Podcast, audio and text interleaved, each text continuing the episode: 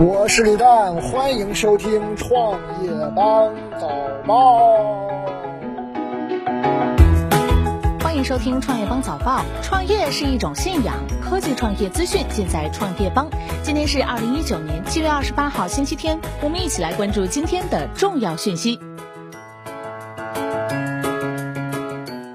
哪吒之魔童降世综合票房已超四亿，创动画电影单日票房新纪录。据猫眼实时票房数据，七月二十六号上映的《哪吒之魔童降世》综合票房已超四亿，今日实时票房破两亿，成为中国影史首部单日票房破两亿的动画电影。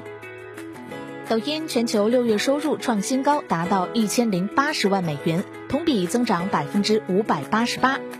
Sensor Tower 商店情报数据显示，字节跳动旗下短视频应用抖音及其海外版本 TikTok 在应用内购收入保持高速增长。六月全球收入创新高，达到一千零八十万美元，约七千四百三十万人民币。抖音六月应用内购虚拟货币的收入较去年六月一百六十万美元增长了百分之五百八十八，较今年五月九百万美元增长百分之十九。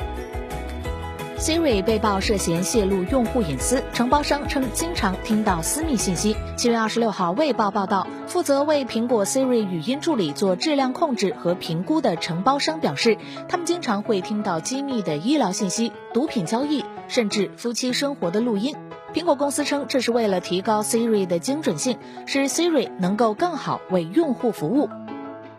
苹果唯一美国本土生产线拟迁中国，特朗普放狠话。苹果的主打产品中唯一一款美国制造就是 Mac Pro，但由于成本考虑，苹果计划将 Mac Pro 产线迁至中国，并同时向美国政府申请豁免该产品零件百分之二十五的关税。但特朗普反对苹果生产线迁中国，不同意豁免关税。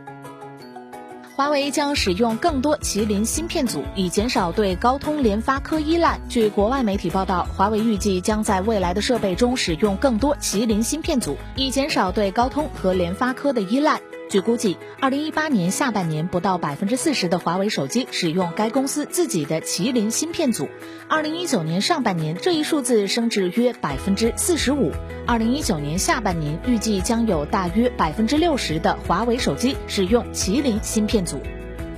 谷歌母公司市值一日增加八百三十五亿美元。据外媒报道，在发布了超市场预期的第二季度财报，并宣布公司董事会授权批准二百五十亿美元的 C 级股票回购方案之后，谷歌母公司股价周五大涨百分之十点四五，创自二零一五年七月以来的单日最大涨幅，市值增加约八百三十五亿美元。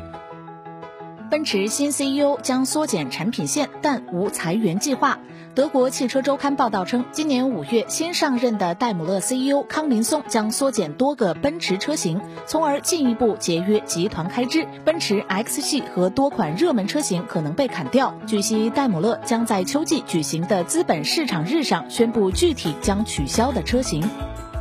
五年十五亿美元，腾讯和 NBA 达成续约协议。NBA 已经与腾讯达成续约协议，并在今天完成了合同签署。新周期数字媒体版权将继续留在腾讯，合约金额预计五年十五亿美元，差不多是上个五年周期的三倍。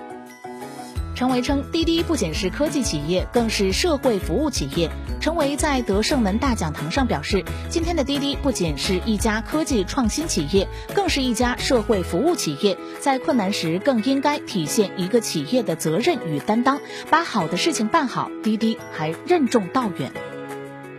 科创板首周总成交额突破一千四百亿元。近日，证监会新闻发言人高丽在例行发布会上表示，科创板开市一周以来运行理性、平稳、健康，希望投资者保持理性参与，市场能够平稳健康发展。截至二十六号收盘，五个交易日，科创板总成交额突破一千四百亿元，首批二十五只科创板股票分别实现百分之六十七点八八至百分之三百四十九点七三的累计涨幅。以最新收盘价计算，二十五家公司平均市盈率约一百二十倍。